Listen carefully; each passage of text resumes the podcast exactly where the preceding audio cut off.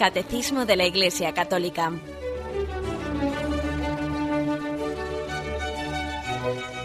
Un programa dirigido por Monseñor José Ignacio Munilla, Obispo de San Sebastián.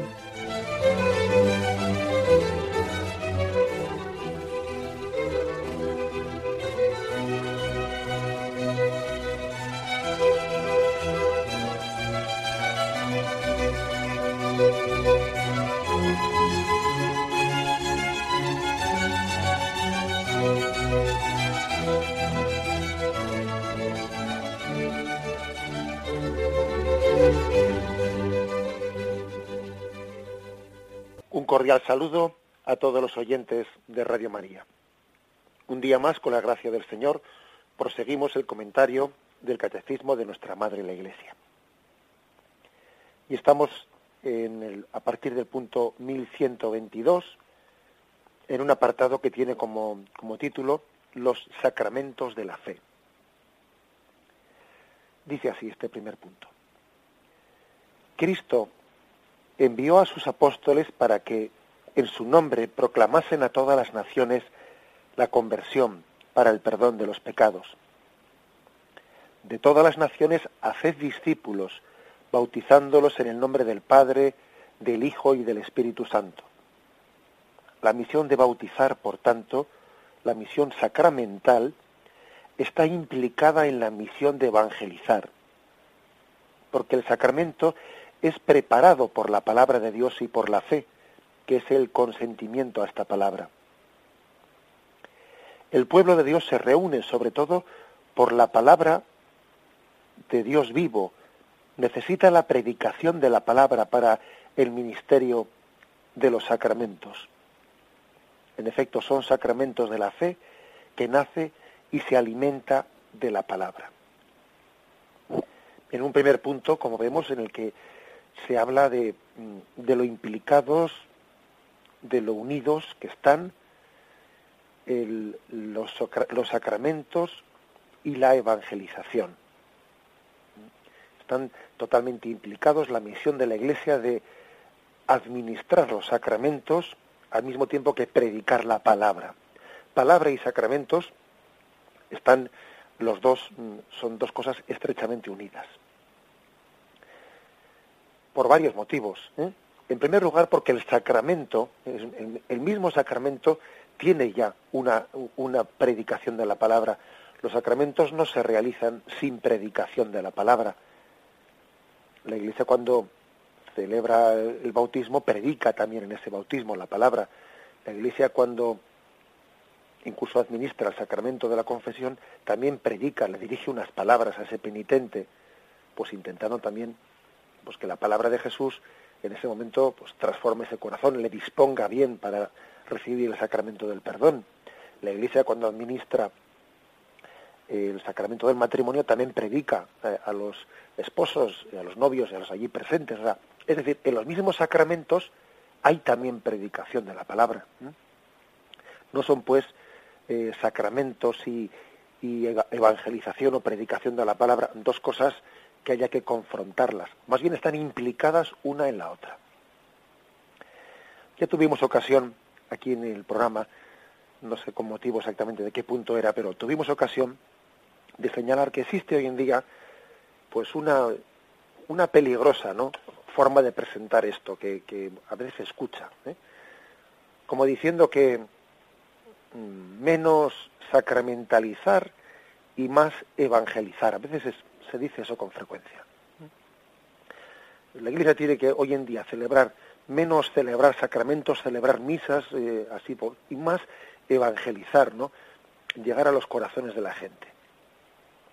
Una, una formulación, ¿no? Que, que se presenta pues como contraponiendo, ¿no? Predicación de la palabra a sacramentos, como ¿qué se quiere decir detrás de eso? Hombre, ya se entiende lo que se quiere decir, que, que es posible, existe el peligro de caer en un ritualismo, eh, ritualismo de una práctica sacramental, sin que la palabra de Dios haya, haya sido predicada con toda su fuerza, con toda su viveza, mm, transformando nuestras vidas, con una palabra profética que denuncie nuestros, nuestras incoherencias y que también a las personas alejadas hoy en día pues también se puede entender bien. Lógicamente una persona alejada, igual antes de invitarle a, a recibir los sacramentos o asistir a la Santa Misa, igual previamente requiere una evangelización y requiere eh, bueno pues una, una explicación de la fe, un solventar muchas dudas que puede tener, ¿no?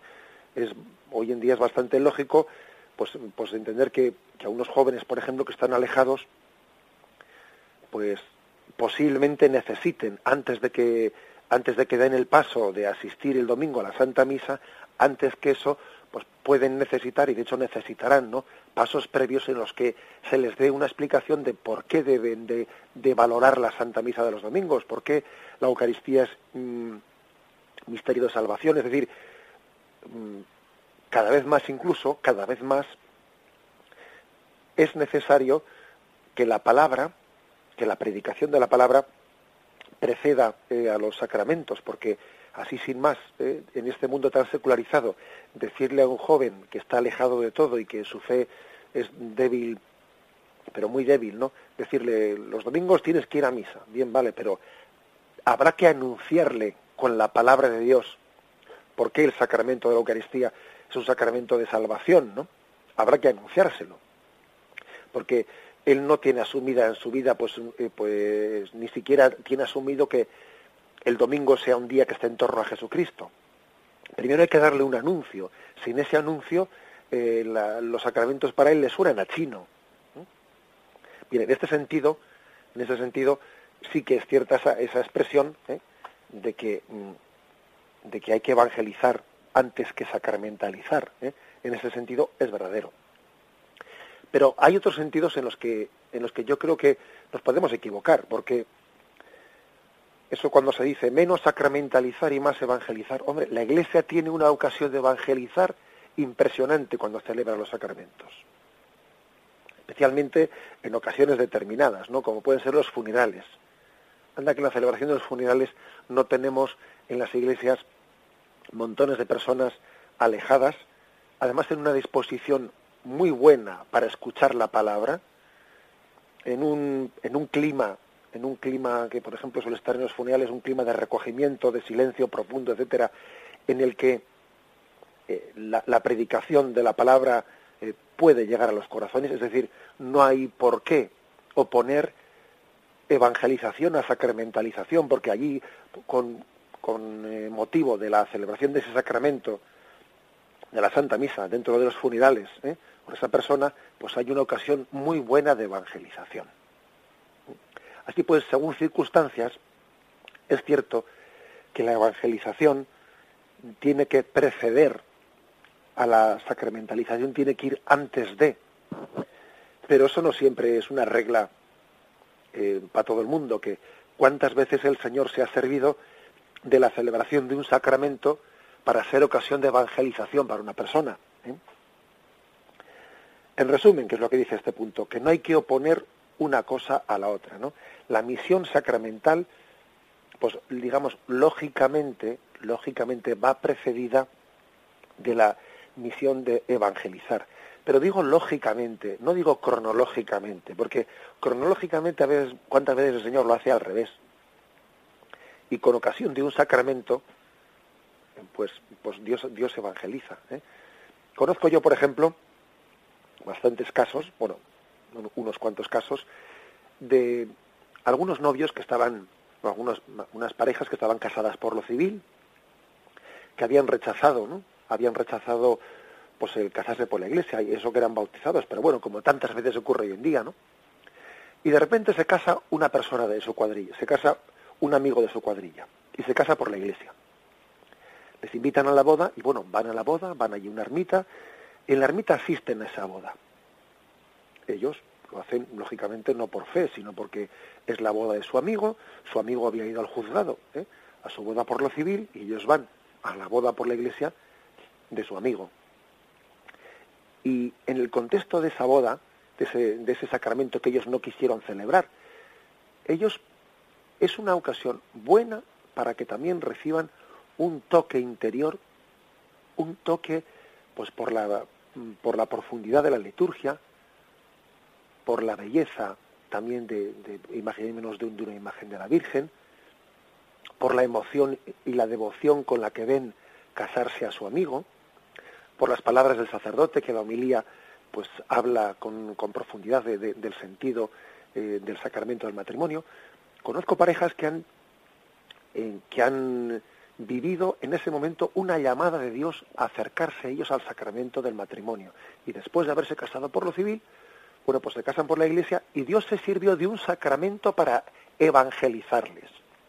O para, o para dar, mejor dicho, un primer paso, ¿no?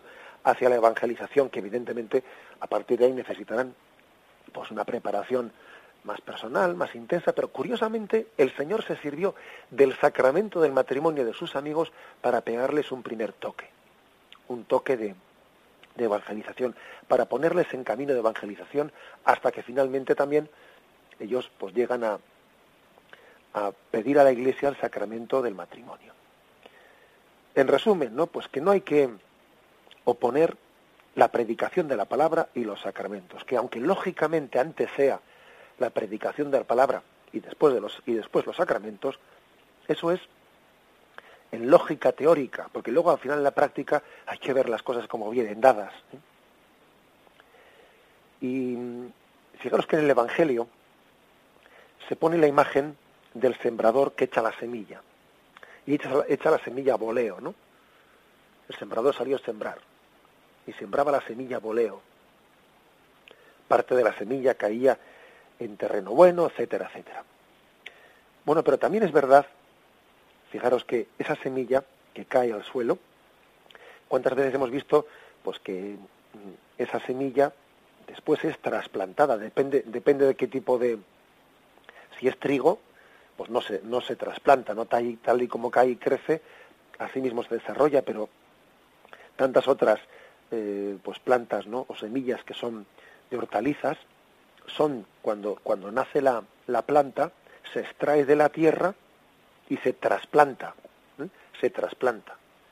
Y ya se planta eh, de una manera, se trasplanta de una manera más ordenada, pues cualquier, cualquier hortaliza de estas que en la huerta hemos visto. Primero se ha echado la semilla voleo, en el semillero, sí, pero cuando nace la, esa planta se trasplanta para volverla a plantar de una manera pues más distanciada una de otra, etcétera, etcétera.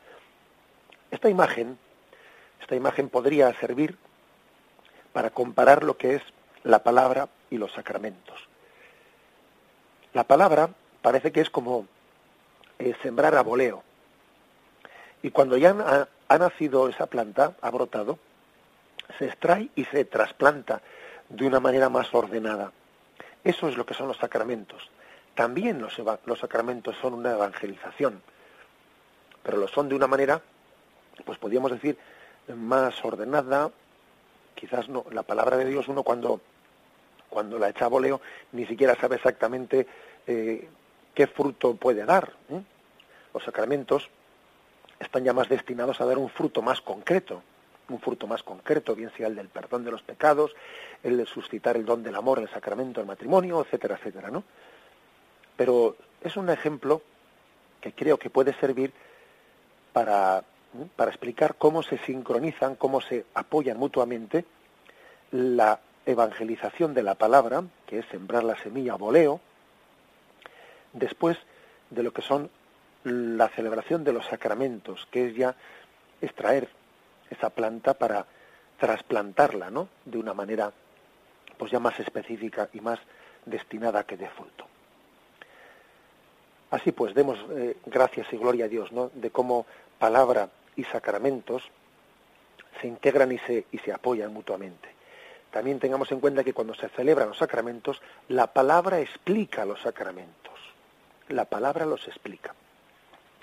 El siguiente punto, el 1123, vamos a leerlo también porque está muy implicado en, este otro, en este anterior, ¿eh? y vamos a también leerlo y hacer una breve explicación, que es el siguiente. Los sacramentos están ordenados a la santificación de los hombres, a la edificación del cuerpo de Cristo y, en definitiva, a dar culto a Dios. Pero como signos, también tienen un fin instructivo. No solo suponen la fe, también la fortalecen, la alimentan y la expresan con palabras y acciones. Por eso se llaman sacramentos de la fe. Bien, como veis, se trata un poco de remachar lo que hemos dicho antes. ¿eh? Los sacramentos no solo suponen la fe, sino que también instruyen la fe. Por eso tenemos que rechazar lo que he dicho antes, ¿no? Hay que rechazar eso de que eh, pues menos eh, sacramentalizar y más evangelizar. Pero bueno, pero si muchas veces un sacramento bien celebrado puede ser la mejor evangelización. Los sacramentos no solo suponen la fe, sino que también la instruyen. Porque mm, entre las finalidades ¿no? que tiene un sacramento, este punto 1123 del Catecismo, explica las siguientes. Santificación de los hombres, la edificación del cuerpo místico, es decir, los sacramentos hacen la iglesia, construyen la iglesia. La iglesia, decía San Agustín, la iglesia hace la Eucaristía y la Eucaristía hace la iglesia. Y dar gloria a Dios. ¿Mm? Gloria a Dios. Y también, aparte de esto, tienen un fin instructivo. Un fin instructivo que, como vamos a ver ahora en el punto siguiente del catecismo, es una auténtica catequesis una auténtica catequesis de explicación de nuestra fe. Pocas catequesis se pueden dar mejor que una explicación detallada de las partes de la liturgia. Incluso, por ejemplo, cuando un sacerdote pues va a hacer una catequesis, una catequesis a los padres sobre el sacramento del bautismo y les convoca, o a los novios sobre el sacramento, sobre el sacramento de la mm, pues del matrimonio o a unos enfermos sobre el sacramento de la unción de enfermos, etcétera, ¿no? Cuando un sacerdote va a hacer una catequesis o una evangelización que prepare al sacramento, una forma muy muy sencilla y muy práctica de hacerlo es pues coger el mismo ritual del sacramento, coger la fórmula del sacramento y explicarlo. O los ritos que, por ejemplo, que en el sacramento del bautismo se hacen. Una preparación muy buena es echar mano de las mismas palabras, de los mismos ritos, los mismos signos que se hacen en ese sacramento y explicarlos con detalle. Si es que eso es una catequesis, pues, pues buenísima. Que también se pueden hablar de unos temas así de una manera más, digamos, más amplia. Claro que se pueden hablar, pero eh, la misma liturgia es mm, pues un buen método, un buen método, su explicación, ¿no? Un buen método para predicar eh, la palabra de Dios. Por lo tanto, los sacramentos suponen la fe, pero también al celebrarlos suscitan la fe. La fe precede al sacramento, pero el sacramento alimenta la fe. Eso es lo que quiere aquí expresarse en el punto 1123. Hacemos una, ¿eh? una breve reflexión y seguimos enseguida.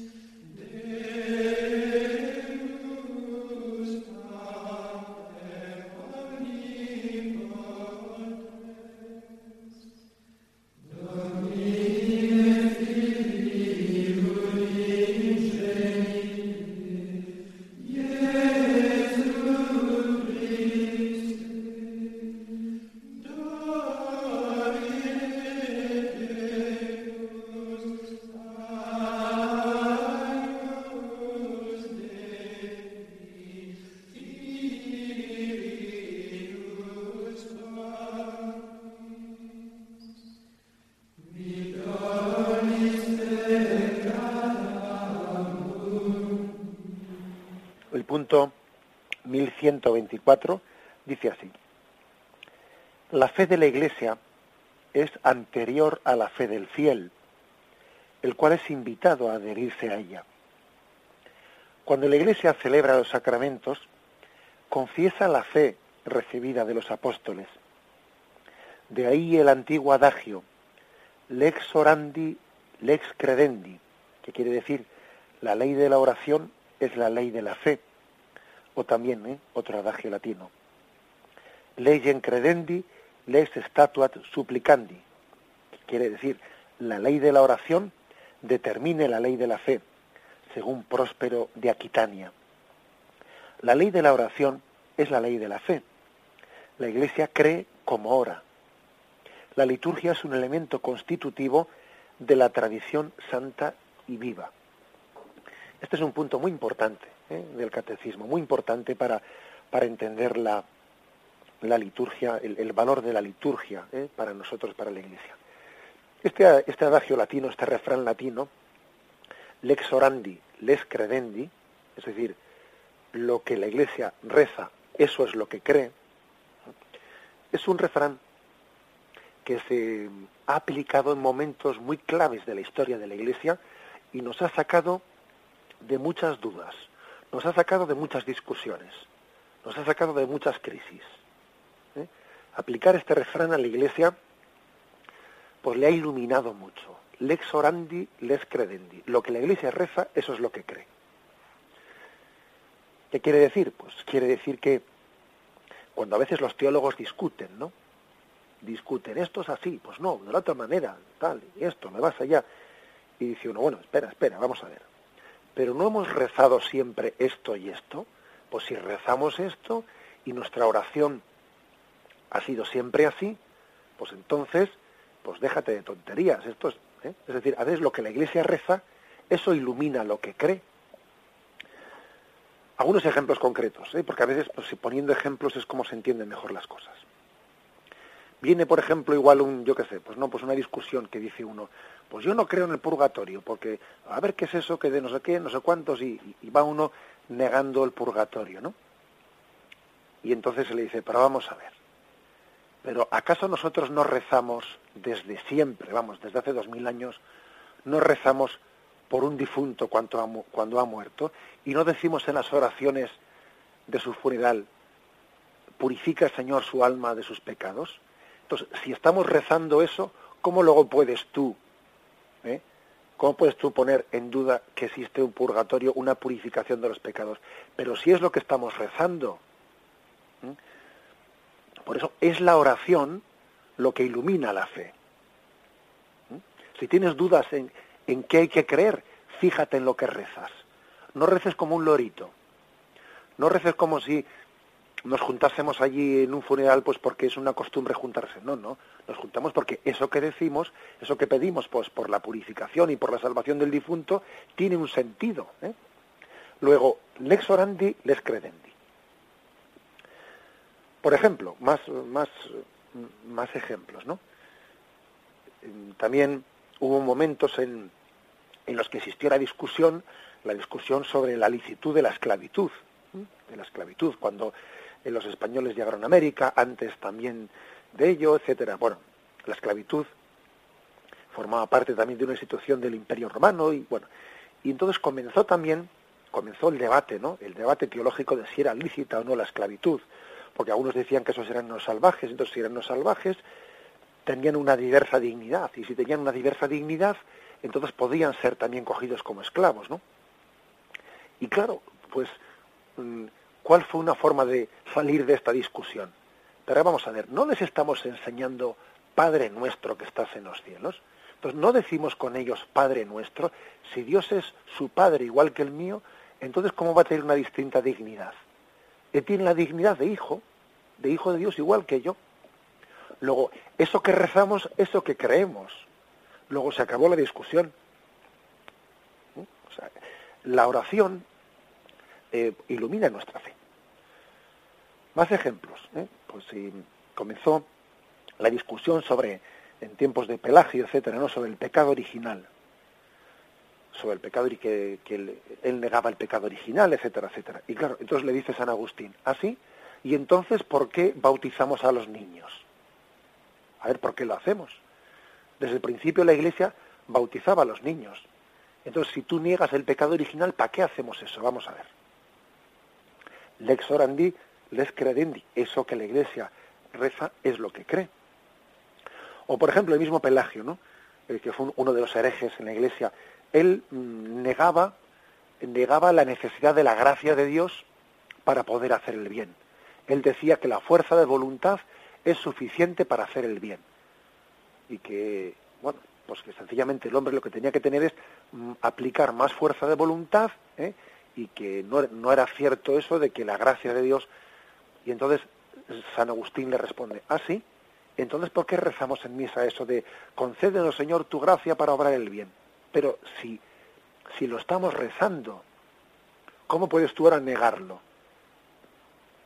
Es decir, este, este, este refrán latino, lex orandi, lex credendi, o sea, lo que la Iglesia reza, eso es lo que cree, ilumina mucho, nos saca de muchas dudas. Nos saca de muchas dudas. Y además, como dice la última frase de este punto del catecismo, nos hace entender que la liturgia es un elemento constitutivo de la tradición. Es decir, cuando nosotros decimos que la Iglesia se apoya en la palabra de Dios y en la tradición. La tradición no es únicamente lo que dijeron los primeros padres de la Iglesia, ¿no? Sino también lo que rezaron. Lo que rezaron. En las oraciones de la Iglesia que, que tienen esa antigüedad tan grande, nosotros les damos un valor muy grande. Les damos un valor de que esas oraciones son la tradición de la Iglesia. Acordaros de que, de que los católicos decimos que la revelación viene por la palabra de Dios y por la tradición. Dios se revela a través de la Biblia y también a través de la tradición que desde hace dos mil años ¿no? va acompañando a la interpretación de esa Biblia. Bien, esa tradición no son solo los escritos de los santos padres, no, no son solo los concilios. Esa tradición es también la liturgia, la oración que desde el principio celebraba la Iglesia. Y me remito únicamente a la primera frase de este, de este párrafo. Dice, la fe de la Iglesia es anterior a la fe del fiel, el cual es invitado a adherirse a ella. La fe de la Iglesia es anterior a la mía. Yo tengo que ser humilde y ver qué es lo que ha rezado siempre la Iglesia y adherirme a ello. No inventarme yo la fe. Yo no me reinvento la fe. Yo me adhiero a una fe que me ha sido dada. ¿Mm? Esto es una imagen humilde una imagen humilde. Alguno, alguno pues, hoy en día tal y como plantea las cosas, pues parece como que él quiere reinventar las cosas. Las cosas, el Mediterráneo ya está, ya está descubierto, ¿no? O sea que eso también, eso se aplica a la fe todavía muchísimo más. La fe me es dada y yo me adhiero a lo que me es dado. Y yo veo qué es lo que, qué es lo que la Iglesia ha rezado y así entiendo también, ¿no? Entiendo al recibir esas oraciones cuál es la fe que me ha sido transmitida. Bien, lo meditamos brevemente y continuamos enseguida. Punto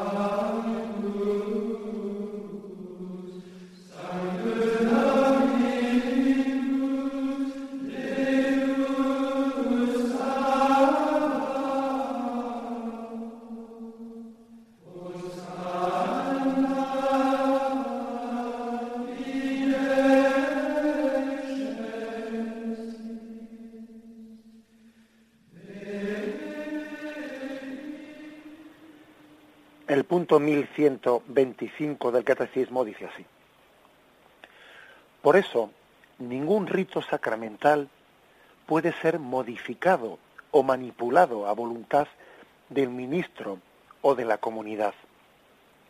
Incluso la suprema autoridad de la Iglesia no puede cambiar la liturgia a su arbitrio, sino solamente en virtud del servicio de la fe y en respeto religioso al misterio de la liturgia como veis, un, punto pues que pone el dedo en la llaga, como dicen los jóvenes, no se corta un pelo, ¿no? No se corta de, hablar claramente y, de denunciar también, ¿no? Pues el peligro de que hagamos de la liturgia, pues bueno, pues una expresión caprichosa de nuestra, ¿eh? de nuestra supuesta creatividad. A veces se dice que hay que ser creativos. Entonces, ¿qué es, ¿cómo se interpreta eso? Pues cambiando el rito sacramental eh, o haciendo la liturgia cambios de quitar, de poner, mm, mm, que, que son ilícitos, como veis que este punto del catecismo lo dice claramente. ¿no? Es verdad que, la, liturgia, ella ofrece pues, una serie de, de elecciones pues para que los mismos celebrantes puedan elegir. Por ejemplo, el celebrante puede elegir entre distintos prefacios de la misa, entre distintos cánones de la misa.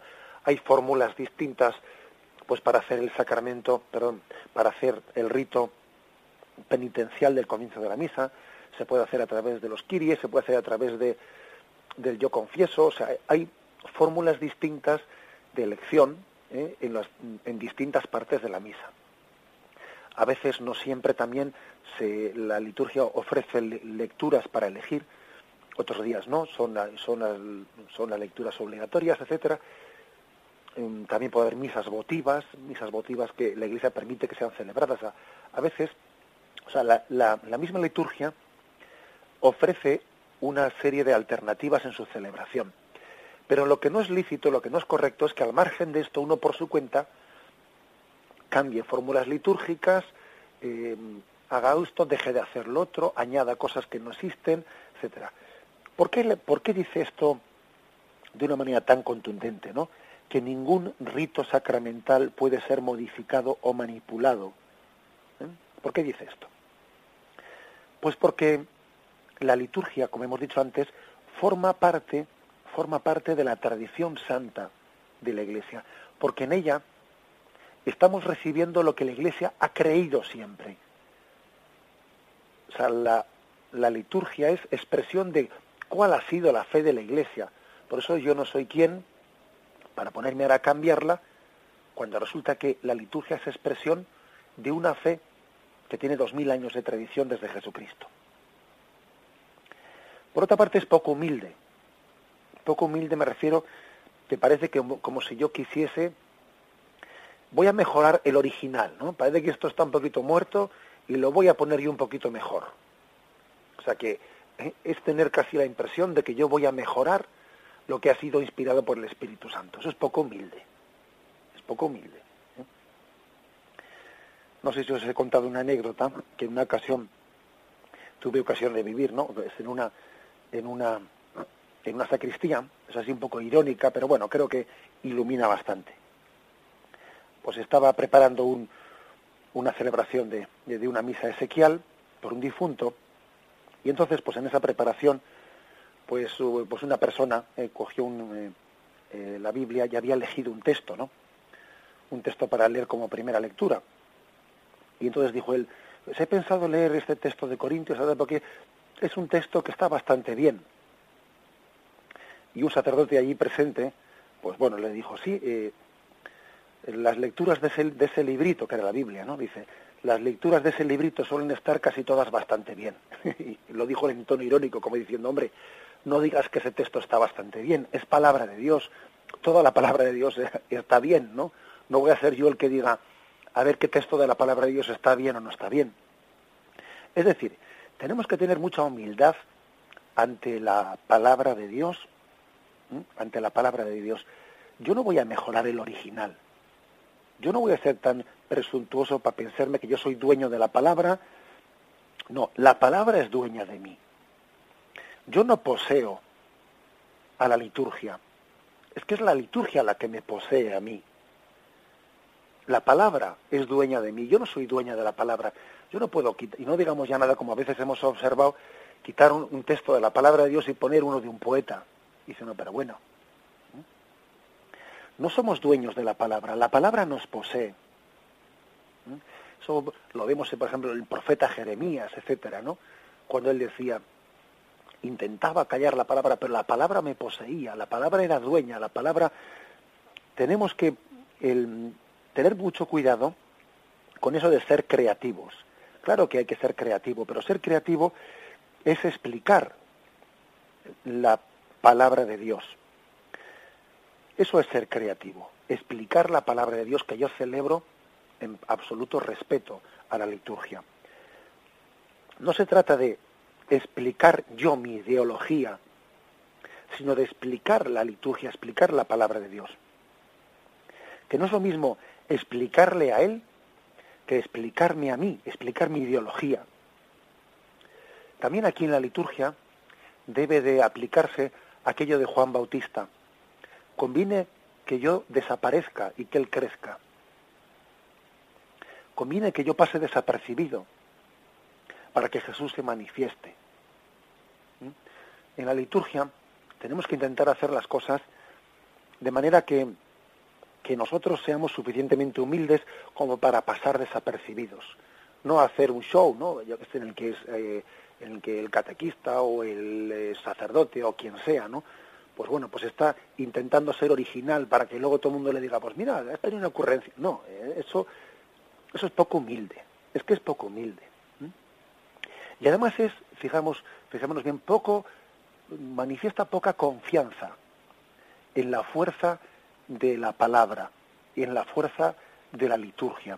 Manifiesta poca confianza en que esa liturgia transforma, uno cuando hace eso, en el fondo lo que está pensando es, bueno, es que esto es un muermo, esto no convierte a nadie, vamos, voy, voy a intentar ser yo un poco original para ver si esto le llega a alguien. Claro, es que, vamos a ver, si es que eso parte de una falta de fe y una falta de confianza.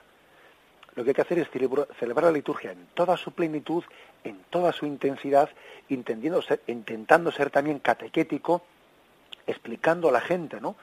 Pues el sentido profundo de los ritos que estamos celebrando, pero no cambiarlos. No soy yo el que los cambie, ¿eh? porque entonces no estoy celebrando la liturgia, estoy celebrando mi rito personal. ¿eh? Os cuento también otro, otra anécdota. ¿eh? Recuerdo que, que no hace mucho, pues un, pues un conocido, ¿no? Me decía, bueno, es que yo, pues a veces eh, cambio un poco, si, si en un salmo, ¿no?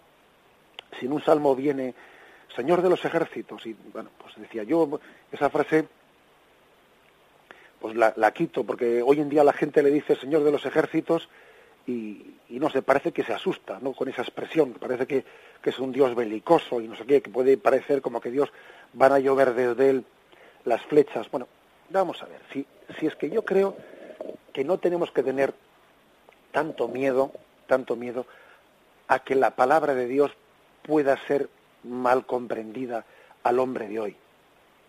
Yo creo que bastante más le confundimos nosotros al pueblo de Dios con las palabras nuestras que con las palabras de Dios que están ahí escritas hace miles de años. Por otra parte, yo creo que tampoco no será tonto el oyente eh, el que escucha la palabra de Dios y entenderá que hay expresiones, Señor de los ejércitos y yo qué sé, ¿no?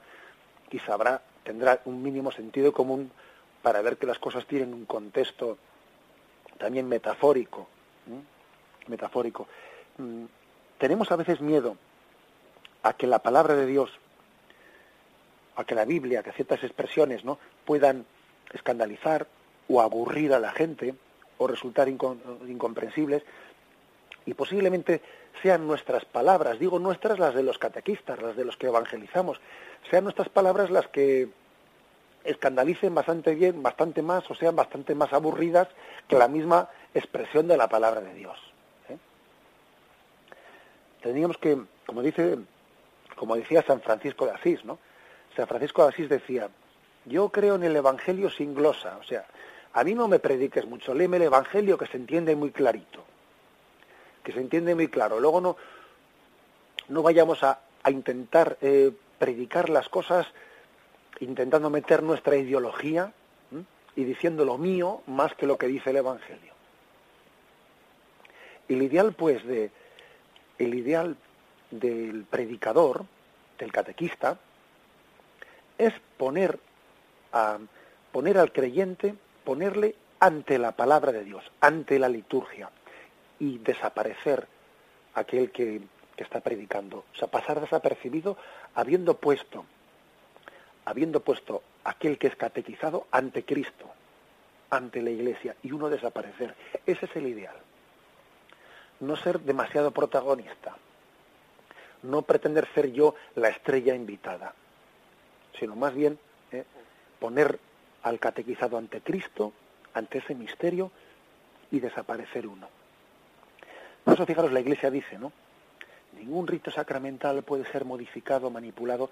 Tenemos que pedir, ¿eh? pedir el don de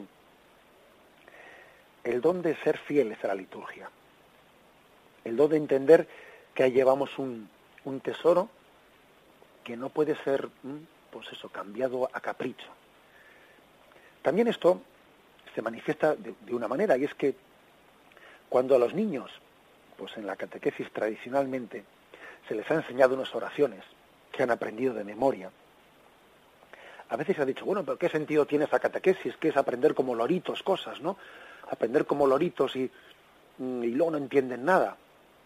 Hombre, evidentemente habrá que tener un equilibrio. No se puede reducir la catequesis a un aprendizaje de, memoria, ¿no? Pero es que hoy en día hemos caído lo contrario. Hemos caído lo contrario. Porque es que eh, es normal, es, yo creo que es, mm, es casi pues con natural, con lo que es la forma de comprensión en la vida, que uno al principio aprende ciertas cosas de memoria y luego con el paso de la vida las va entendiendo las va entendiendo. Según va madurando, dice, fíjate tal cosa, ¿no? Que yo desde pequeño aprendí, fíjate el sentido que tiene. Eso pasa con la liturgia. Hay ciertas cosas que desde siempre las hemos celebrado y luego poco a poco se nos va descubriendo el sentido de ello. No hay que tener miedo a que en el proceso catequético haya un cierto grado de esto, ¿no? De aprendizaje, aprendizaje sin que en primer momento uno lo entienda todo, y luego poco a poco lo va, lo va comprendiendo a lo largo de la vida. Ah, fíjate eso lo que significaba. Ah, fíjate esto que decíamos en el credo. Ah, fíjate esto que decíamos. Pues claro, es así, es decir, uno tiene un depósito que está rezando sin entenderlo plenamente y con el paso del tiempo y de la vida se le va iluminando su sentido. Bien, doy lectura al último de los puntos, que es sencillo, y concluimos con el 1126. Dice así, por otra parte, puesto que los sacramentos expresan y desarrollan la comunión de la fe en la Iglesia, la lex orandi es uno de los criterios esenciales del diálogo que intenta restaurar la unidad de los cristianos. Sencillamente este punto hace referencia a que una de las formas de, o sea, uno de los puntos a tener en cuenta muy importantes, pues dentro del proceso ecuménico, del diálogo entre las iglesias cristianas, ¿no? Pues están separadas. Pues uno de los puntos muy importantes es eh, llegar a la unidad con ellos a partir de lo que rezamos en común. Oye, que tú y yo hemos rezado en común, pues por ejemplo con la iglesia protestante, ¿no? Durante 1500 años, ni más ni menos, habíamos rezado lo mismo antes de, eh, pues de la fracción de Lutero, ¿no? Entonces, si durante 1500 años rezamos lo mismo, anda que no tenemos ¿no? material para ver que en eso que rezamos juntos tenemos que unirnos, porque claro, si tú rezaste eso antes de separarte y si lo recé yo, pues tendremos que llegar a la conclusión de que ahí tenemos que unirnos. Tenemos que unirnos en lo que hemos rezado juntos antes de que nos separásemos, ¿no? O antes de que la Iglesia protestante tuviese esa fracción. Es uno de los elementos más importantes para poder llegar a la unidad ver la liturgia y ver las oraciones que toda la Iglesia hizo conjuntamente, pues en el caso de los protestantes antes del año 1500 y pico, cuando, eh, cuando se produjo la separación. Bien, pues dejamos aquí la explicación del catecismo. Me despido con la bendición de Dios Todopoderoso, Padre, Hijo y Espíritu Santo, descienda sobre vosotros. Alabado sea Jesucristo.